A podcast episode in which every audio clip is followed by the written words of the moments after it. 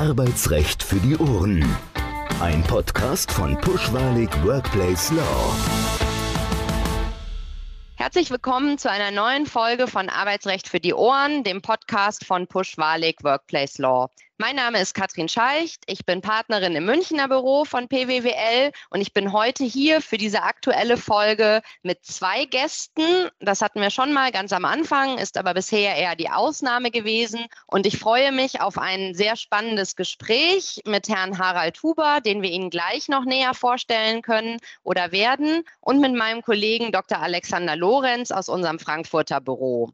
Alexander Lorenz ist auch Partner bei uns, berät wie ich zu allen Bereichen des kollektiven und des individuellen Arbeitsrechts und hat einen starken Fokus auf Restrukturierungen und Umstrukturierungen. Alex, gerne kannst du noch was zu dir sagen und dann vielleicht auch unseren zweiten Gast, Herrn Huber, kurz vorstellen. Ja, vielen Dank, Katrin. Äh, zu mir selber will ich gar nicht mehr so viel sagen. genau, aber ich bin froh, dass wir zusammen bei PWWL arbeiten und im Arbeitsrecht da unterwegs sind. Heute begrüßen wir Harald Huber. Harald und ich, wir kennen uns sehr, sehr lange aus gemeinsamen Projekten. Harald ist Vorstand und Gründer der Retencon AG mit dem Fokus auf Retention und Employer Branding und mit dem wunderschönen Claim, nur was von innen glänzt, kann nach außen strahlen können. Und so versuchen sie eben oder machen sie auch im, im, im täglichen Business Unternehmen sicherer im Umgang mit ihren Mitarbeitern. Bei Harald gerne sag du noch was zu dir bzw. zu deiner Firma. Ja, vielen Dank für die Einladung, liebe Katrin Scheicht, lieber Alex. Retention, ich bin tatsächlich drauf gekommen, Mitte der 90er Jahre im Rahmen meiner Studien bei der Bundeswehruniversität, demografischer Wandel. Wir haben damals schon auf Zahlen rekurriert, dass wir festgestellt haben, oh, es wird hinten eng. Und äh, seit 2000 Zwölf haben wir gegründet, uns gibt es jetzt über zehn Jahre, haben knapp 150 Beratungsprojekte. Ich bin da einfach gern in der Beratung, im Austausch mit, mit People, Culture, HR-Manager, Personalleitern. Ja, versuchen da einfach unseren Beitrag zu leisten, dass Mitarbeiter motivierter, loyaler, vielleicht auch innovativer, auf alle Fälle aber ja, loyal und verbunden in den Organisationen ihre Arbeitsleistung erbringen. Super, vielen Dank. Schön, dass Sie heute mit uns den Podcast aufzeichnen steigt dann auch mal direkt ins Thema ein. Es geht um das Thema Retention und Recruiting und die Herausforderungen für 2024 und die Folgejahre. Und meine erste Frage an Sie, Herr Huber, ist an dieser Stelle auch schon direkt, was sind denn aus Ihrer Erfahrung die größten Fallstricke beim Thema Retention für Unternehmen in der Praxis? Retention ist ein sehr weitläufiger Begriff. Tatsächlich kommt es aus der Ökologie. Also das heißt, wichtige Ressourcen als wertvoll zu erachten und diese auch zu schützen kommt aus dem naturwissenschaftlichen Kontext. Retention Management ist dann in der angloamerikanischen HR Strategy, dann mit Talent Management in den 80er, 90er Jahren verortet gewesen. Was sind Fallstricke? Jetzt muss man eins vorab senden. Wir haben einen demografischen Wandel, vor dem sprechen alle seit zwei, drei Jahrzehnten. Und die Reaktion ist aber tatsächlich erst vor drei, vier Jahren stattgefunden, als dann die Firmen erkannt haben, dass immer weniger Arbeits- und Fachkräfte, Spezialisten, aber auch Führungskräfte am Markt zur Verfügung stehen. Also diese War for Talents, den es ja auch seit den 90er Jahren gibt. Also das ist alles, was die Wissenschaft vorgekaut hat, ist jetzt gelebte Realität oder gelebter Alltag. Was sind so typische Fallstricke? Wir sehen in unseren Beratungen, aber auch in vielen Austauschgesprächen. Ich habe im Jahr, würde man sagen, so mit 200, 250 Personalleitern Diskurs. Wir haben ein sehr starkes HR-Entscheidernetzwerk. Die großen Fallstricke sind tatsächlich aktuell, würde ich sagen, ist es ein Thema Vergütung. Das ist ein ganz großes Thema. Inflation, wissen wir alle, hat tatsächlich massive die Lebenshaltungskosten massiv gesteigt. Man muss sich Arbeit auch leisten können, hat mir ein Personalleiter vor wenigen Wochen gesagt, dass immer mehr Mitarbeiter auch aufgrund von Vergütungs- oder besseren Angeboten monetärer Natur die Organisation wechseln. Führungsunternehmenskultur ist so eine wesentliche Säule, wenn ich mit der Führungskraft nicht zurechtkomme. Ja, man bleibt wegen dem Team, verlässt die Organisation wegen der Führungskraft. Das stellen wir auch immer, können wir validieren über unsere Retention Management Reportings wenn man nicht zum Team passt, wenn das Team einfach in ja, einfach wenn es einfach nicht stimmig ist, wenn der Cultural Fit nicht passt, ähm, ist auch immer so ein ja, der, der einzige Ausweg dann tatsächlich auch das Team oder die Organisation zu verlassen. Es ist mannigfaltig. Ich kenne viele HRler, können das wahrscheinlich ins Endlose anreichern, diese Aussagen. Ich würde mal wirklich sagen, wichtig ist die nächsten Jahre Leadership, angemessene, marktgerechte Vergütung und äh, dass es drumherum letztendlich passt, auch von der kulturellen Seite. Sinnhaftigkeit, Purpose ist so die letzten zwei, drei Jahre getrieben worden, mitunter auch ja, aber ich würde sagen, es kommt wieder mehr auf die harten Fakten an. Passt die Führungskultur, passt die Unternehmenskultur, ist auch eine Arbeitsplatzsicherheit gegeben, ist die Vergütung angemessen, und auch gerecht, ja, also auch im Sinne von kommen vielleicht auch schwächere neue Kandidaten rein mit mehr Gehalt, aber weniger Erfahrung und weniger Expertise, was natürlich da auch wieder vergütungsungerecht nach innen erzeugt. Ja, ich würde sagen, die drei Aspekte sind Leadership, Culture, Vergütung und einfach das Drumherum, das Menschliche, einfach auch, dass das äh, stimmig sein muss. Also, dass die Leute miteinander gut zurechtkommen müssen und können. Sie sind jetzt von den Fallstricken, haben Sie ähm, direkt schon die, die wichtigsten Maßnahmen oder To-Dos auch schon mit angerissen. Das ist super. Das ist natürlich das, was die Hörerinnen und Hörer am meisten interessiert. Was kann man äh, tun, um nicht in die Fallstricke zu tappen? Sie haben da jetzt gerade zum Beispiel gesagt, Vergütung ähm, und auch Leadership. Können Sie auf die beiden Themen noch mal ein bisschen genauer eingehen, wenn Sie jetzt für die Zuhörerinnen und Hörer einen Tipp geben, was man beachten sollte? Also Vergütung, nicht zu wenig Zahlen, das kann sich jeder denken, aber vielleicht gibt es ja von Ihnen als Experten noch was, was Sie gerade Unternehmen, Arbeitgebern mit an die Hand geben können an der Stelle. Ja, in puncto Vergütung kann man vor allem als tarifungebundenes Unternehmen immer prüfen, welche Möglichkeiten habe ich zusätzlich additiv bestmöglich steuer- und sozialversicherungsfrei zu gewähren. Wir sprechen hier von Benefits, aber natürlich auch kommen andere Benefits zur Flexibilisierung der Arbeitswelt des Mitarbeiters hinzu. Stichpunkt Workflex, Workation was ein starker Treiber auch ist für Retention, sind die Gesundheitsangebote von Unternehmen, um einfach auch das Thema We Care nach vorne zu treiben. Also We Care, der Arbeitgeber kümmert sich, sorgt sich um das Wohlergehen seiner Mitarbeiter und im Punkto Vergütung. Leadership, wir wissen alle, nicht alle sind auch Führungskräfte. Führungskraft ist eine zutiefst menschliche Aufgabe, Aufforderung mit einer hohen Verantwortung. Es passt nicht jeder auch in die Führungsrolle rein. Oftmals ist es der einzige mögliche Karriereschritt, um auch an höhere Einkommensgruppen ranzukommen. Da empfehlen wir halt ganz klar, schaut euch die Führungskräfte an, hört auf das Feedback eurer Mitarbeiter, macht vielleicht auch mal Assessments. Wir arbeiten hier eng mit äh, einem Partner zusammen, um einfach einmal wieder mal so Führungskräfte-Diagnostik betreiben über Verfahren, einfach messen, ist die Führungskraft motiviert, gewollt, kann sie es auch umsetzen, ja, was von ihr gefordert ist. Also auf Ihre Fragen. Ich hoffe, ich habe das. Ja. Aber auch hier kann man natürlich ins Mannigfaltige eintauchen. Das ist, und jede Organisation hat hier tatsächlich ihre eigenen Herausforderungen. Es sind Individuen, ja, und damit ist natürlich auch alles dementsprechend maximal hochindividuell auch in den Organisationen zu betrachten. Aber wichtig ist, hört einfach auf die Mitarbeiter, vor allem auch, was die ehemaligen Mitarbeiter sagen. Also ich glaube, zu jedem Stichwort könnte man eine eigene Podcast-Folge machen, ja, das ist absolut. allen klar. Ähm, so tief können wir hier nicht einsteigen. Vielleicht ganz kurz, bevor ich da auch noch eine rechtliche Frage an meinen Kollegen habe, für die Hörerinnen und Hörer, die vielleicht heute zum ersten Mal einschalten, zu den sozialversicherungsrechtlichen Möglichkeiten und steuerrechtlichen Möglichkeiten haben wir auch schon zwei Folgen gemacht, ähm, wo man beim Thema Vergütung Benefits, um dieses Wort nochmal zu verwenden, gewähren kann, die aber steuerlich oder und oder sozial sozialversicherungsrechtlich begünstigt sind. Ähm, dazu können wir zwei andere Folgen empfehlen. Das ganz kurz als Einschub. Und jetzt, Alex, vielleicht nochmal an dich, äh, dass du einen kurzen Input gibst. Gerade beim Thema Gehalt gibt es ja auch einige rechtliche Stellschrauben, die zu beachten sind. Was da aus deiner Erfahrung aktuell so das Wichtigste ist in der Beratung. Wäre ganz gut, wenn du das vielleicht kurz zusammenfassen könntest für die Hörerinnen und Hörer. Ja, sehr gerne. Also gerade genau Thema Gehalt in diesem Jahr aktuell die Diskussion und, dem, und dem Gender Pay Gap, äh, Harald, was du gesagt hast, die Entgelt- oder Vergütungsgleichbehandlung ist ein Thema, was auch der Gesetzgeber aufgegriffen hat, beziehungsweise hat das BAG Anfang des Jahres ja schon festgestellt, dass die, das Verhandlungsgeschick an sich, was man immer mal gerne auch als, äh, als Argument hergenommen hat, warum diese, diese Differenz zwischen der Vergütung, der höheren Vergütung im, im Schnitt für Männer als für Frauen, es sei ja oft auf das Verhandlungsgeschick Verhandlungsgeschick zurückzuführen. Das hat das BAG verneint und hat gesagt, das ist äh, kein relevantes Kriterium. Dann kam die Diskussion auf, äh, bedeutet das jetzt das Ende äh, von Gehaltsverhandlungen in Zukunft? Äh, nein, natürlich nicht. Man darf Gehalt immer noch differenzieren aufgrund von Qualifikation und Berufserfahrung, also von objektiven Kriterien, die dann natürlich auch eine Rolle spielen müssen. Interessant ist in diesem Zusammenhang die neue EU-Richtlinie, die seit äh, Juni in Kraft getreten ist, wo es eben eine ganze Menge Auskunftsansprüche, will da jetzt nicht hier im Detail reingehen, Auskunftsansprüche in Zukunft geben wird.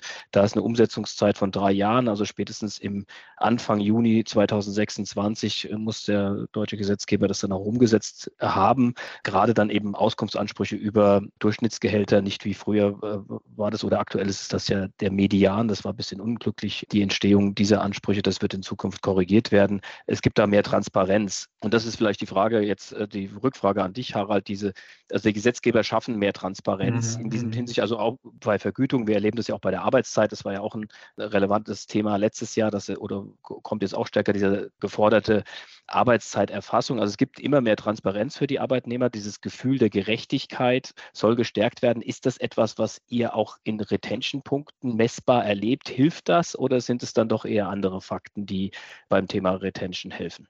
Also ich denke, es gehört letztendlich zwingend dazu. Messen ist es, wir führen da sehr viele Exit-Gespräche, respektive Gespräche mit ehemaligen Mitarbeitern, wo quasi Retention faktisch nicht funktioniert hat, weil sich die Mitarbeiter zu einem anderen Arbeitgeber hingewandt haben.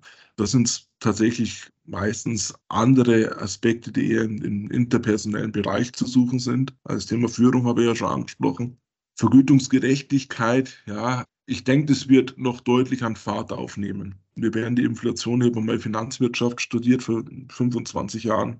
Ich denke, die Inflation ist gekommen, um zu bleiben. Und damit wird auch das Thema Lebenshaltungskosten für spezielle Berufsgruppen ein, ein richtiges Problem werden. Ja, mit Personalleiter vor ein paar Wochen gesagt, ja, am Ende des Geldes ist zu viel Monat über, bekommt er von den Mitarbeitern zurückgespielt. Und wir müssen natürlich jetzt auch ganz klar schauen, ja, habe ich einen Arbeitskraft mit oder einen Spezialist mit 80, 90.000 brutto aufwärts, ja, oder habe ich einfach jemanden, der ein Einkommenssegment zwischen 25 und 35 oder 40.000 Euro sich bewegt und dann natürlich in Metropolregionen. Wir kennen alle die Mietpreise Frankfurt, München, Hamburg, Köln, Düsseldorf, aber mittlerweile auch Berlin einfach hier jeden Euro zum Teil umdrehen muss. Und da gibt es natürlich dann, äh, wenn die Vergütungsgerechtigkeit nicht gewährleistet ist und ich bekomme woanders Vergütungsgerechtigkeit gewährt, oder noch attraktivere Vergütungspakete, dann ist natürlich irgendwann mal die zwangsnotwendige Logik, dass man sich auch dementsprechend umorientiert. Vielen Dank für diesen Einblick dazu. Gehen wir jetzt vielleicht mal ganz kurz weg von der Retention, die die bestehenden Mitarbeiter betrifft. Fast genauso wichtig ist ja inzwischen das Recruiting geworden. Ähm, nicht, weil man die Alten unbedingt ersetzen möchte, sondern weil man mehr Mitarbeiter braucht unter Umständen auf Unternehmensseite. Haben Sie dazu auch Empfehlungen, Herr Huber, für die Unternehmen? Empfehlungen. Unser Claim ist tatsächlich nur, was innen glänzt, kann nach außen strahlen. Also wenn ich heute in einem leergefegten Fachkräftemarkt Erfolg haben möchte, heißt es, ich muss von einem anderen Unternehmen, das kulturell, vergütungstechnisch, karriereperspektivisch schlechter aufgestellt ist wie ich, also wenn ich Arbeitgeber bin, nur dann kann ich eben tatsächlich auch jemanden attrahieren, also anlocken zu mir oder motivieren den, den, den Arbeitgeber zu meinen Gunsten zu wechseln. Und Sie kennen Konuno, Sie kennen Glassdoor. Es gibt zig Bewertungsplattformen. Die Arbeitgeber sind sehr transparent. Darum sagen wir einfach, ich wiederhole mich jetzt, nur was in glänzt, kann nach außen strahlen. Das heißt, ich muss natürlich, um eine authentische, attraktive Organisationsmarke oder Arbeitgebermarke aufzubauen, erstmal nach innen schauen und einfach auch aus dem Feedback der Leute lernen, um dann eben wenn ich dann eben Kandidaten habe und wir haben viele Kunden, die haben mittlerweile Vakanzzeiten über 180 Tage. Ja, Spezialistenstellen sind teilweise über eineinhalb Jahren vakant. Das ist ja ein Wahnsinn letztendlich. Und nur du kannst natürlich jetzt nicht, wenn du intern für die Rolle 92.000 zahlst, jetzt nach außen 120.000 aus, ausloben. Geht nicht. Ja, das ist natürlich ein, ein, ein Wahnsinnsrisiko auch für die Mitarbeiterzufriedenheit nach innen. Das heißt, ich muss das wirklich gut eruieren oder ich, ob ich mir nicht eher einen Junior von außen reinholen und den intern weiterentwickelt, als dass ich mir jemanden auf dem Niveau meiner bisherigen Teams reinhole, dem aber 25, 30 Prozent mehr Salär gewähre. Also Recruiting ist heikel, heikel, heikel, heikel, weil einfach die, die, die Gehaltssprünge nicht immer auch die Leistungs-, die, die Qualität äh, ein, einherzieht. Ja. Und da sind viele Personale mit großen Fragezeichen da und haben natürlich die Problematik, aber seitens der Geschäftsleitung oder der Fachbereichsleitungen die Stellen zu besetzen. Also es ist ein Teufelskreis. Das ist wirklich ein Teufelskreis, weil wenn ich natürlich jetzt die Leute reinhole, vergüte 20, 25 Prozent mehr als intern, dann habe ich natürlich das Thema, dass mir dann die Internen irgendwann mal auf die, auf die, an die Scheibe klopfen und sagen, hey, was los? Und so dreht sich zum Teil ein unglückliches Karussell, das die ganze Volkswirtschaft, man sagt immer, Inflation nährt die Inflation, dass die ganze Volkswirtschaft und auch die, die, die, die, die Lohnkosten signifikant nach oben entwickeln kann. Also es ist eine sehr herausfordernde fordernde Phase und ich denke aber auch, es wird nicht leichter werden. Die richtigen Auswirkungen vom demografischen Wandel kommen 26, 27 auf uns zu. Jetzt haben wir vielleicht ein bisschen die Vorboten. Es ist aber noch nicht der demografische Wandel.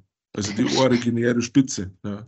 Ja, neben diesen äh, tatsächlichen Themen, die die Unternehmen beschäftigen, haben wir natürlich auch noch rechtliche Themen. Alex, gibt es da irgendeinen Schwerpunkt aktuell aus deiner Beobachtung beim Thema Recruiting, was rechtlich besonders heikel ist oder wo Unternehmen besonders vorsichtig sein sollten? Aktuell würde ich sagen, oder sagen wir mal, der, der, der Evergreen Datenschutz eben beim, äh, beim Recruiting, weil man eben äh, Mitarbeiter oder zukünftige Mitarbeiter Daten erhebt und das äh, europäische Datenschutzrecht sieht ja da praktisch den Einwilligungsvorbehalt vor und da kommt natürlich auch immer mehr und das ist also auch aus der angelsächsischen Welt getrieben, die, der, den, der Wunsch nach Pre-Employment Screenings, dass man eben sich auch für, für die Entscheidung erhebliche Informationen aus anderen Quellen besorgt. Das ist eben datenschutzrechtlich nicht so einfach weil man im Grunde genommen die Einwilligung der Mitarbeiter dafür oder der, der Bewerber dafür bräuchte. Man kann auch, wenn man eben ein legitimes Ziel verfolgt, das ohne die Einwilligung machen und dann, das wird für gewisse Informationen, die man eben für die Entscheidung benötigt, beim, bei einer Bewerbung auch so sein, dass man solche Informationen erheben darf. Man, man wiegt die dann gegen das Persönlichkeitsrecht des Arbeitnehmers. Das muss man, das kommt auf jeden Einzelfall drauf an. Das Entscheidende ist aber eigentlich, dass man dann den, den Bewerber darüber informieren muss, dass man Daten von ihm erhebt und da, da gibt es einen ganz großen Katalog äh, an Informationen, die man eigentlich vorher an den äh, Bewerber äh, geben sollte. Und das, glaube ich, findet in den wenigsten Fällen so statt. Das muss man ehrlich so sagen. Es ist auch ein riesiges administratives Monster, was man da geschaffen hat. Aber da würde ich auch gerne im Detail auf einen aktuellen Blogbeitrag von uns verweisen, den unsere Kollegen Michael Wittler und Xaver Koneberg gerade geschrieben haben, weil das, also das ist aber aus rechtlicher Sicht, äh, also liebe Zuhörer, lesen Sie den gerne, der ist aktuell bei uns auf der Seite und enthält genau diese Informationen oder viel mehr davon. Das ist aber bei Bewerbern äh, oder bei Recruiting für mich so das, das hauptrechtliche Thema und würde aber auch gerne hier gerne nochmal auf dich zurückkommen, Harald. Du sagtest vorhin, äh, die harten Fakten spielen wieder eine Rolle. Also Gehalt war ja, glaube ich, schon immer ein ein 1A-Treiber für Jobwechsel. Aber ich hatte das Gefühl, oder was wir jetzt auch so in der Praxis erlebt haben, bei auch gerade wenn man jetzt Vereinbarungen zu Arbeitsverträgen und so neu schafft, Sondervereinbarungen abschließt, dass Themen, diese individuellen Lebensarbeitszeitsplanungsthemen, so möchte ich sie mal nennen, wie ein Sabbatical, wie Workation, äh, aktueller Dauerbrenner, Arbeits-, Lebensarbeitszeitkonto, also dass man diese individuelle Optimierung der Lebensarbeitszeit, das waren Themen, die in den letzten Jahren stark nach vorne getreten sind. Wenn ich dich richtig verstanden habe, eben ist das jetzt aufgrund der angespannten wirtschaftlichen Situation wieder ein bisschen nach hinten getreten und die Bewerber achten wieder mehr, wie du genannt hast, auf die harten Fakten. Ist das so oder was nimmst du da wahr? Depends. Also tatsächlich ist es so, dass nach wie vor äh, spezielle Talente, ich schaue jetzt hier einfach mal in, den Tech-IT-Bereich rein, enorm hohe Anforderungen auch an den Arbeitgeber stellen können und die Arbeitgeber auch höchste Motivation haben, diesen Anforderungen Genüge zu tun. Also Workation, Flexibilität, Arbeitsort, Arbeitszeit.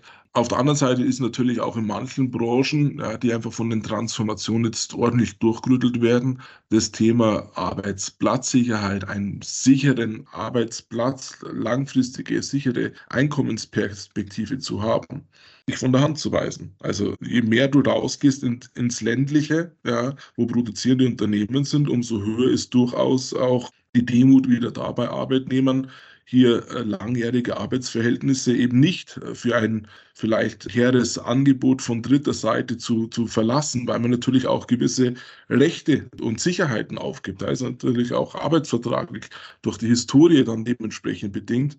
Wir haben ja wirklich mit enorm viel Branchen in unterschiedlichsten Regionen Austausch. Und wie gesagt, ich würde jetzt, es gibt produzierende Mittelständler, Lasertechnik, Maschinenbau, läuft es wie geschnitten Brot, können gar nicht so viel einstellen, wie sie wachsen könnten von der Auftragslage. Woanders ist es wieder herausfordernd, wo die Energiepreisproblematik einfach auch die Wettbewerbsfähigkeit massiv irritiert, wo einfach jetzt auch signifikant Abbau stattfinden muss im zweistelligen Prozentbereich, was wehtut, weil man nicht weiß, bekomme ich die Leute dann wieder zurück, wenn es wieder anzieht, die, die, die Konjunktur, oder wenn sich das alles wieder relativiert. Es ist für viele HRler eine hochdynamische, sehr, sehr, sehr anspruchsvolle Zeit. Und wir sehen das auch mit den, in den Gesprächen mit den, mit den Entscheidern. Noch nie war es so komplex. Noch nie war es so dynamisch, noch nie war so viel Druck auf, auf, auf dem Kessel. Egal in welche Richtung. Entweder du suchst händeringend oder, also das ist wie heiß Wasser, kalt Wasser. Und auf einmal musst du letztendlich wieder abbauen, weil einfach die Jahresziele oder die, die wirtschaftliche Lage sich signifikant verändert. Also es ist eine sehr, sehr hohe disruptive Zeit, muss man einfach benennen. Ja.